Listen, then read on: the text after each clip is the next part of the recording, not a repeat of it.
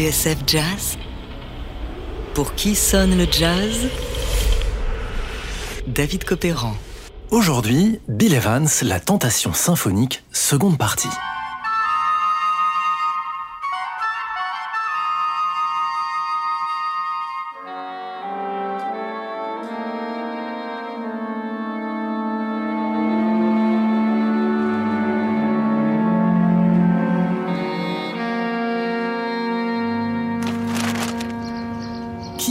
Les pages classiques du journal Billboard en ce samedi 29 janvier 1966 est surpris d'y voir apparaître le nom d'un pianiste de jazz, Bill Evans.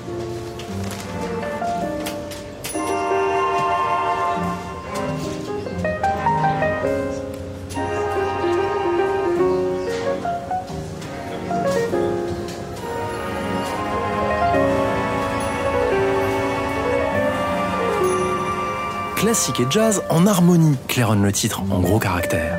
Prévu pour la semaine suivante, l'album The Bill Evans Trio with Symphony Orchestra présentera l'ancien pianiste de Miles Davis, flanqué non seulement de son trio régulier, mais aussi d'une cinquantaine de musiciens classiques rompus au Chopin, Scriabine, Fauré et Jean-Sébastien Bach. Le disque, produit par Creed Taylor pour le label Verve, est arrangé par le grand Manitou des cordes, Klaus Ogerman.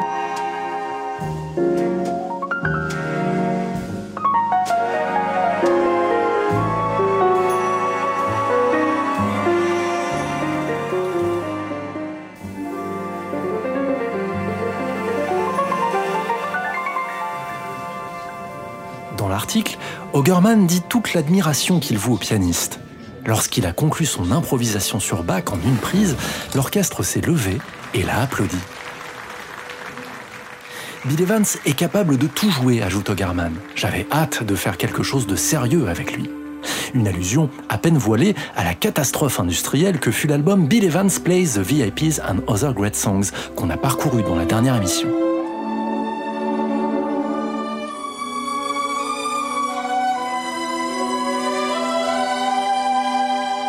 D'ailleurs, il est peut-être temps de vous dire qui est ce Klaus Ogerman. Né en 1930, il a grandi à Rachibors, une ville industrielle écartelée entre l'Allemagne et la Pologne.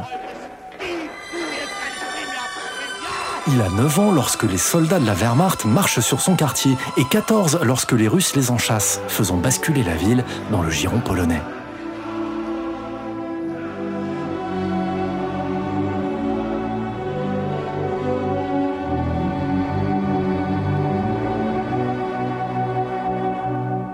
Père possède entre autres un petit magasin de disques. Dans un magnifique portrait que lui a consacré le site Jazz Profiles, on apprend que si les affaires ne marchent pas très fort, les clients sont plus occupés à boire du café qu'à réellement acheter des disques, le petit Klaus, lui, barbote au milieu d'une collection de 8078 tours. Il a 8 ans lorsqu'il découvre le Sacre du printemps de Stravinsky. J'ai eu la chance, dira-t-il, d'écouter toutes ces choses qui, à l'époque, étaient considérées par les nazis comme de la musique interdite et censurée par la radio. Allemand lui-même, Ogerman a échappé aux jeunesses hitlériennes, mais son père, lui, fut appelé au combat. Lorsque Rachibors revient à la Pologne, Klaus et sa famille sont expulsés. Son professeur de piano, qui ne veut pas partir, est exécuté.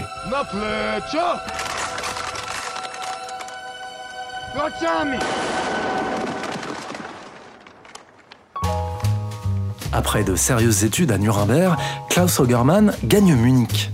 La musique américaine est donc le jazz et la bande-son du moment. Il se trouve un orchestre, croise la route de Chet Baker qui l'accompagne un soir alors que son pianiste Dick Twardzik vient de mourir. À l'époque, il gagne sa vie comme accompagnateur et arrangeur pour le jazz, la variété et le cinéma. Enfin, en octobre 59, Klaus et sa femme Inge gagnent le Havre et embarquent à bord d'un paquebot, direction les États-Unis.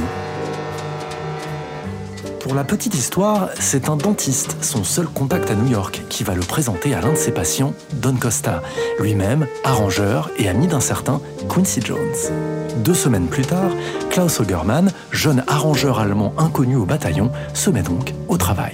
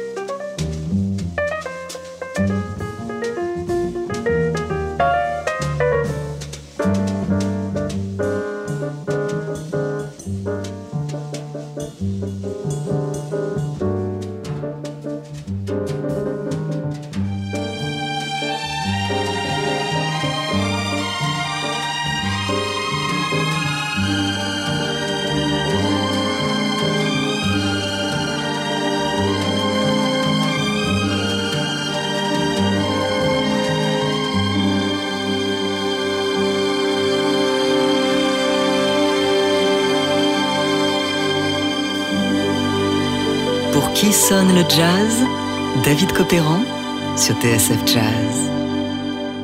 Pavane de Gabriel Fauré, arrangé par Klaus Ogerman pour le trio de Bill Evans avec orchestre symphonique, enregistré à New York le 29 octobre 1965.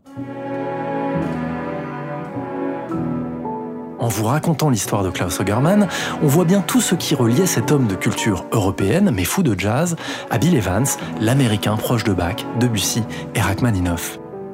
Il était donc tout naturel qu'Evans choisisse Ogerman pour céder enfin à la tentation symphonique. Mais le pianiste ne compte pas s'arrêter là.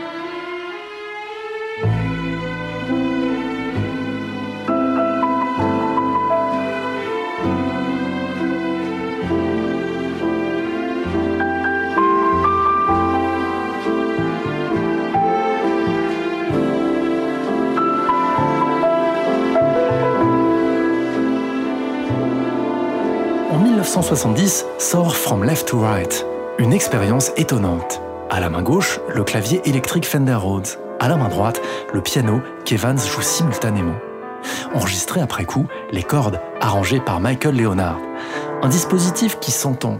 L'ensemble tient plus de la superposition que de la véritable alchimie. Quant au répertoire, il passe notamment par cet air bien connu de Michel Legrand.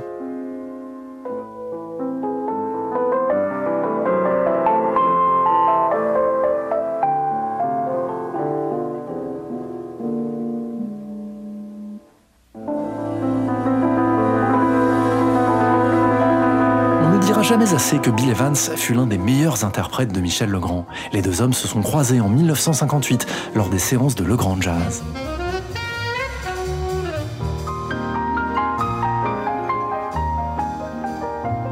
Dans J'ai le regret de vous dire oui, ses mémoires, Michel se souvenait de Bill, le jeune homme à l'allure d'étudiant américain, cheveux courts, cravate et bésicle d'intellectuel.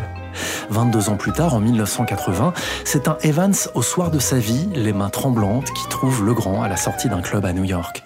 Rendez-vous est pris pour une dernière tentation symphonique. Elle restera malheureusement lettre morte. Evans s'éteindra à l'hôpital quelques jours plus tard.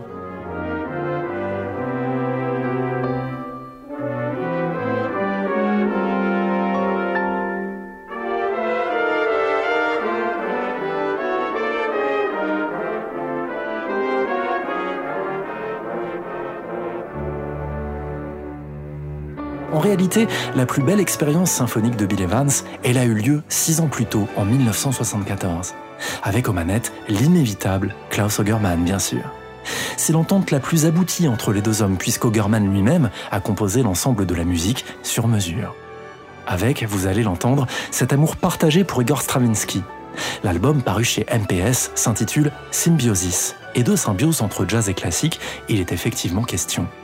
Le chroniqueur de Jazz Magazine parle alors de grande musique et d'un Bill Evans dont le sens dramatique est amplifié à des proportions inouïes.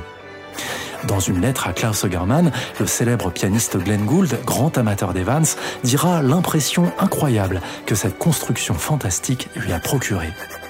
Méconnu, Symbiosis est pourtant la preuve que Bill Evans, l'apôtre du trio jazz, était aussi chez lui auprès du grand orchestre, et que son œuvre symphonique, un peu à part, voire marginale, reste pourtant l'une de ses plus abouties.